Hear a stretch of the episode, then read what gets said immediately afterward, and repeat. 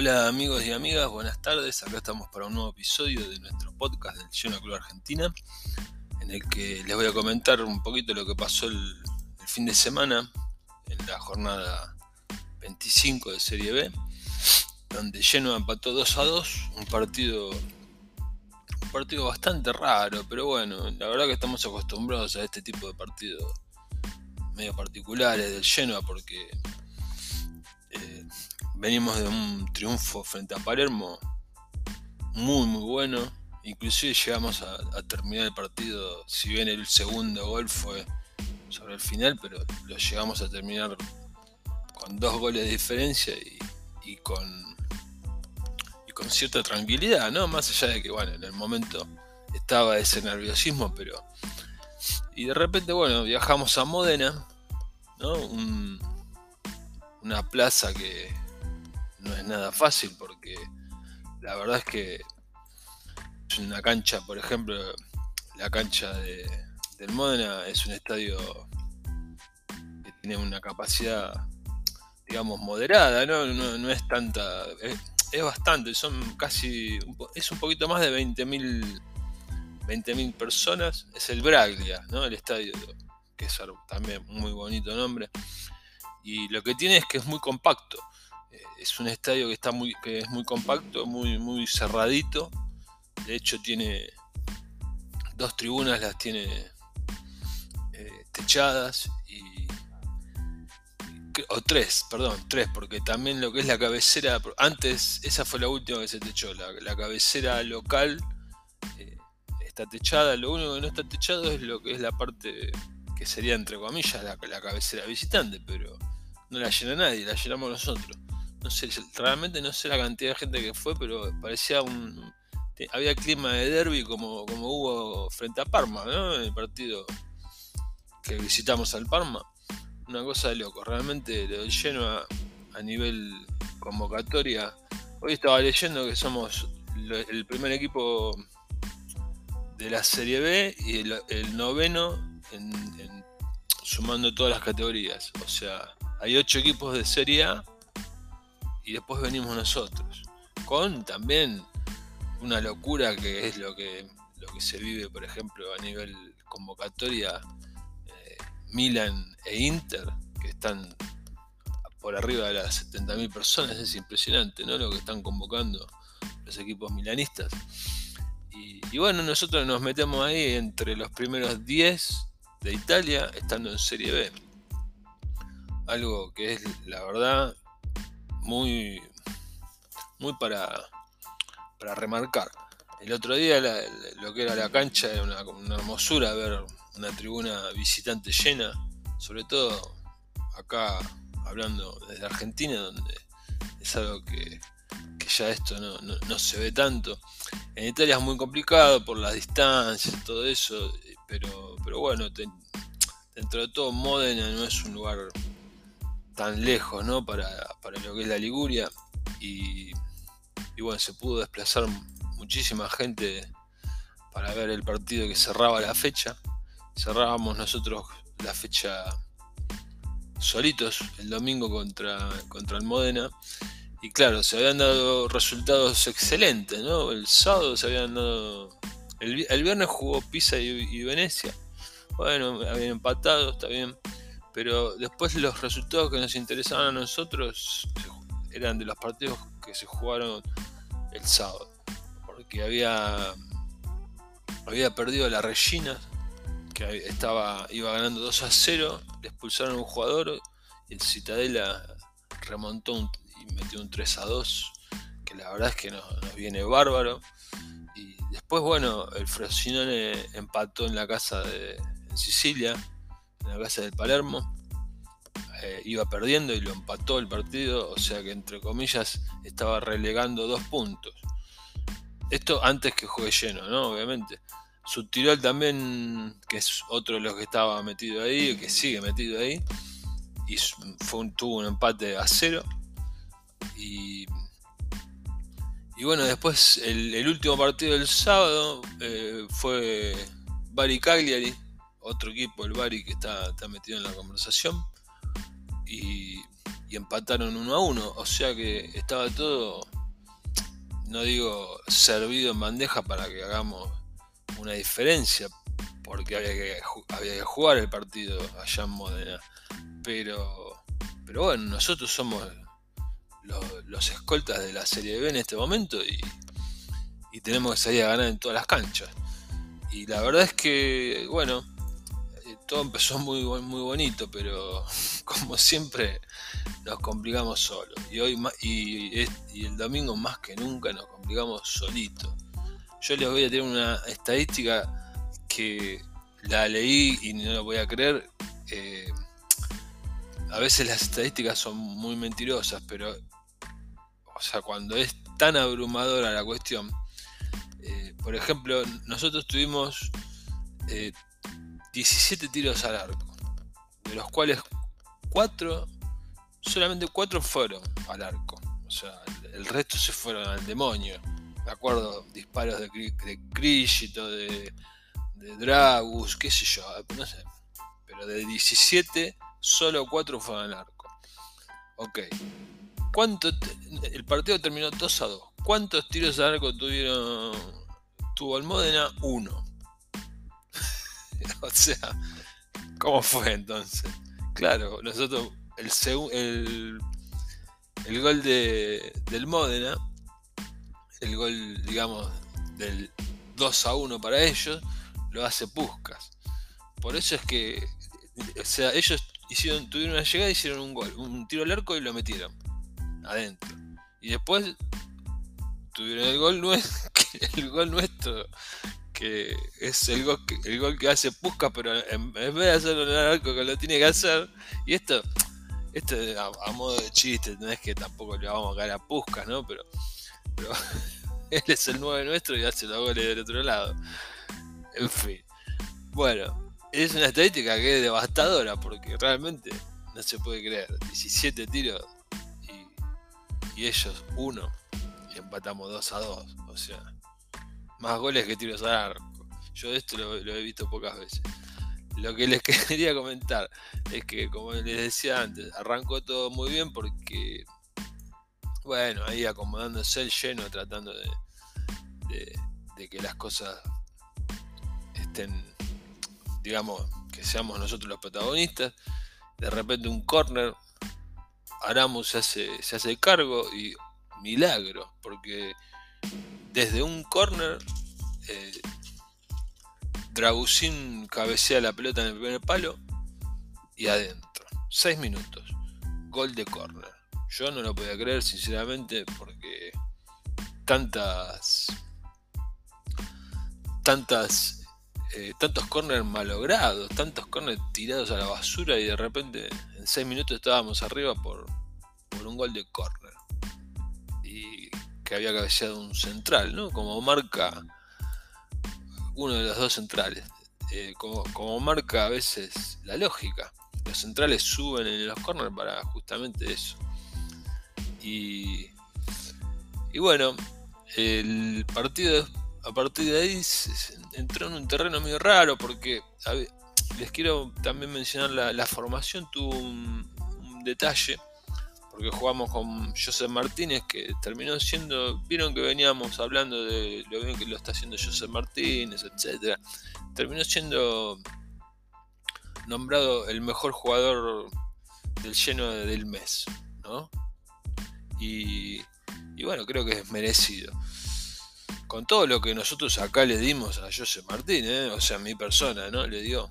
la cuestión es que, bueno, salimos con José Martínez, Sabeli, bueno, Bani Dragusín como centrales, y el chico Bossi, que es un lateral por izquierda, que le, gané, le ganó la pulsada, por ejemplo, a, a ¿no? O sea, la pulsada en el sentido, es un jugador de la primavera que lo tiene, lo tenía Gilardino. Entonces lo promueve, lo pone de titular. Y después del gol se lesiona de una forma muy extraña. Ahora lo comento, pero bueno, en el medio repitió, repitió el medio campo que funcionó también frente al Palermo. Esturaro, Badeg y Fendru. Pero esta, esta vez no funcionó. Por eso digo, a veces los módulos y los nombres son relativos porque los uno puede poner las fichas, pero si las fichas no funcionan, si tienen un buen día va bien, si tienen un día malo.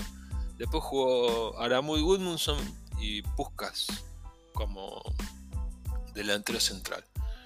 Eh, el tema es que a mí Esturaro me gustó, fue el capitán, me gustó mucho el tema de que, o sea, no me gustó él, tanto como la otra vez, pero me gustó mucho su, actitud, porque nosotros tenemos que empezar también, ¿no? A, romper las bolas, por decirlo mal y pronto, porque hay que, hay que meter presión a los árbitros, hay que hacer todo ese tipo de cosas que son muy muy de, serie B y, yo lo vi a Esturaro muy enganchado en esa en esa de, joderlo al árbitro, de pelearse con todos los jugadores contrarios, siempre dentro de lo que son los límites, porque es un tipo que ha jugado, nosotros le hemos vendido a Juventus, o sea, era un tipo que estaba destinado a grandes cosas, pero bueno, la verdad es que el tiempo determinó que, que bueno, ojo, yo considero que jugar en Genoa es un privilegio, ¿no? Pero, pero bueno, estamos en Serie B y el tipo era muy joven y fue vendido a la Juventus. O sea, me explico, ¿no? A lo, que voy. Eh, pero bueno, me, gustó esa actitud, porque si la cinta capitán la lleva Badel, no se lo escucha. Es así. Entonces es al pedo directamente que se la den. Y entonces, bueno, me, gusta eso, me gusta que, le hayan dado la cinta a Esturaro y que él la, use, ¿no? Porque, bueno, Bani también es un tipo que, va muy al frente en ese sentido. El, el tema es que después del, del gol, el problema nuestro fue que no supimos cómo mantener y, o sea, mantener, no, no digo mantener la distancia, sino qué hacer a posteriori de, eso, es, eso es falta de trabajo para mí. ¿Qué hacer a posteriori de, sacar una ventaja rápida? Porque creo que hasta se sorprendió el mismo equipo. Tan sufridos estamos con el tema de, quebrar los partidos, de romper el cero, y de repente lo, lo quebramos a los 6 minutos, el partido queda a pedir nuestro, y lo malogramos de esta forma. El primer gol de ellos, que vino en el primer tiempo, ¿eh? a los 33, ellos ya nos empataron. No yo no, le encuentro sentido a la jugada, porque es una serie de errores entre los centrales, los laterales nuestros.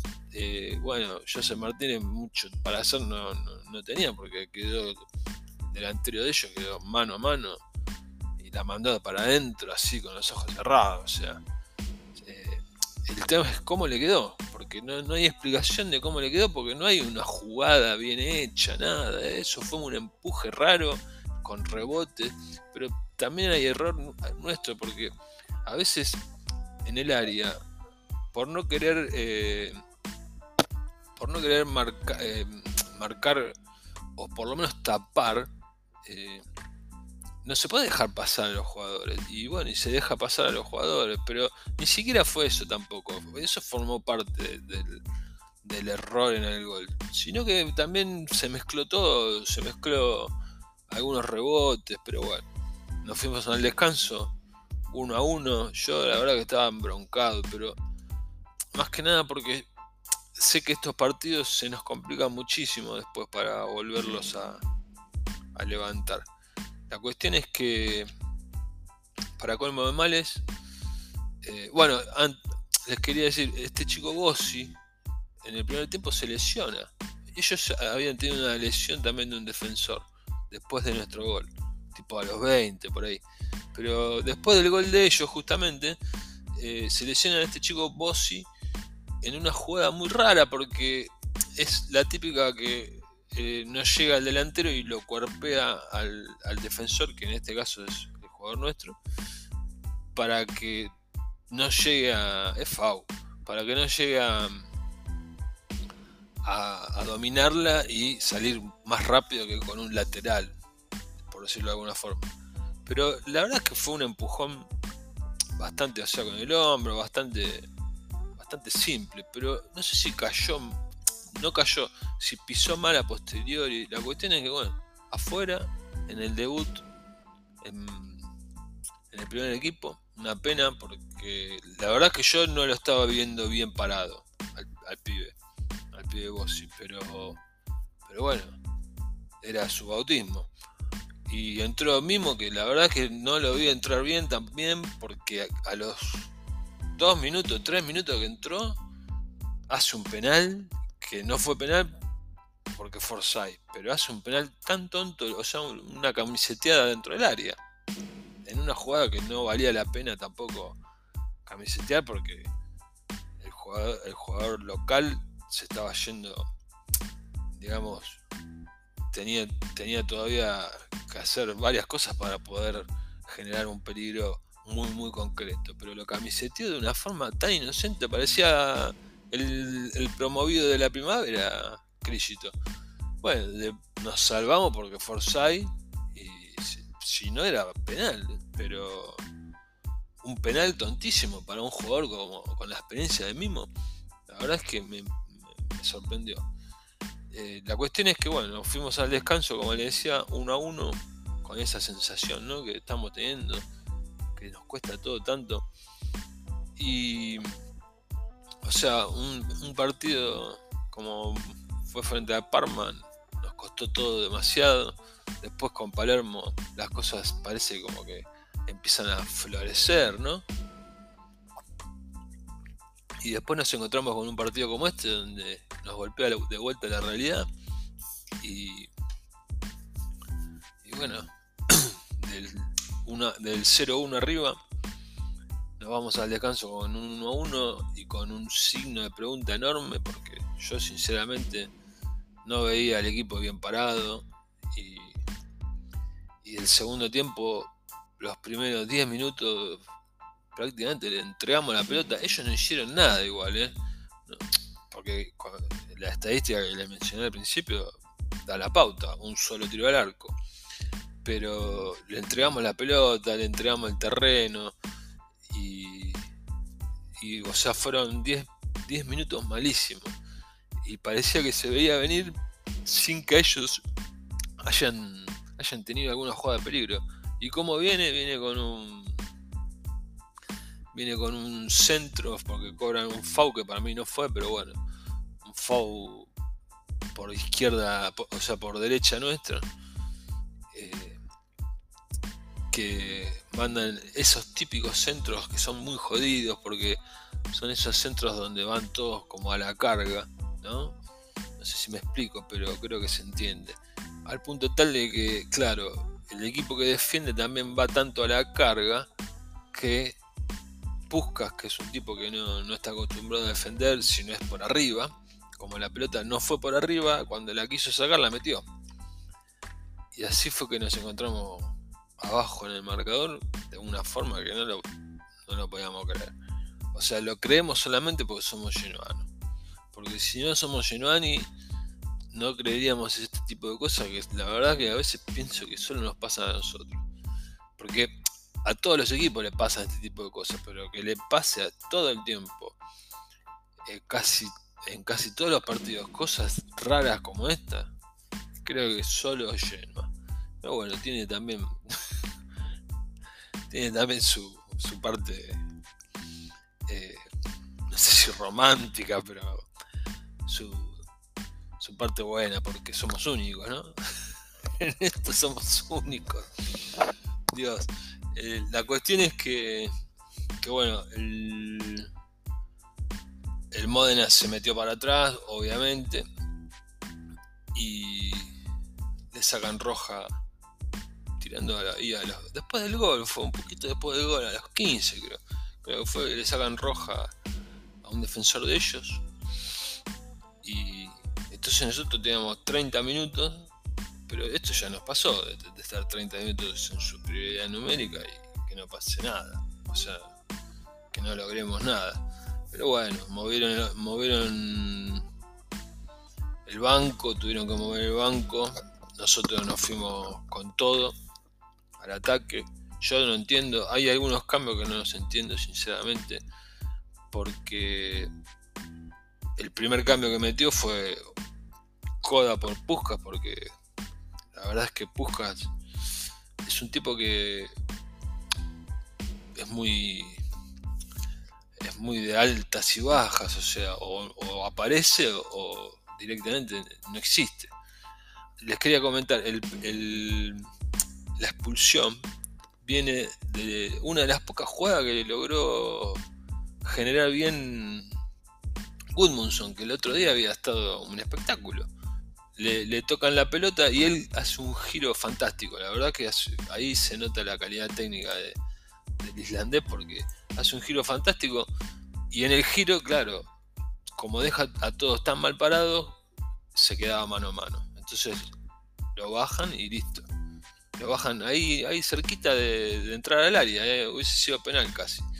Pero, pero bueno, afuera el defensor de ellos. Y como les decía, lo primero que hizo fue sacarlo a Puskas porque no estaba funcionando. Y lo puso a Coda. Y después hay algo que yo realmente no entiendo que es esto, lo de Yalcin. O sea, nosotros tenemos algún que otro delantero por ahí dando vuelta que porque la verdad es que yo ojalá nosotros ascendamos, ¿no? Pero esta temporada por una de las cosas que yo la voy a recordar es cómo nos robó Yalcin un año al club. Cómo le robó el sueldo Yalcin un año. Es increíble que un jugador de sus características ya ni juegue titular, ¿no? Pero tenga por lo menos 25 minutos en campo. Es la verdad que es una falta de respeto al fútbol. Pero bueno, no, tenemos a, Salcedo Mora, Eddie, el moreno, el ítalo colombiano, que es la cantera nuestra, y pónganlo a Salcedo, ponelo a Salcedo, Alberto, por favor. Antes que ya el 5 cualquiera, no sé, eh, Bogliaco estaba en el banco y mételo a Bogliaco de 9. No sé. No de 9, acompañando ahí a, Coda, qué sé yo, segundo delantero. Encima, eh, Salcedo se, siente cómodo ahí en, esa posición de segundo delantero. Yo creo que no sé si es una cuestión de, una cuestión física, pero bueno. La cuestión es que metió esos cambios y bueno, Coda como siempre luchando, porque la verdad es que él tiene que ser delantero y estar en el área, esa, ahí es donde se le saca el jugo a, Coda. Y lamentablemente tiene que retroceder, retroceder. Tuvo una buena, tuvo un tiro en el palo. Eh, y bueno, fue el, hacedor del, del, empate porque mete un enganche muy bueno. Ahí está toda la jerarquía también de él, ¿no? Ya habían entrado Dragus, y, había entrado también Yayelo. Yayelo entró por Sabelli y Dragus entró por Woodmanson.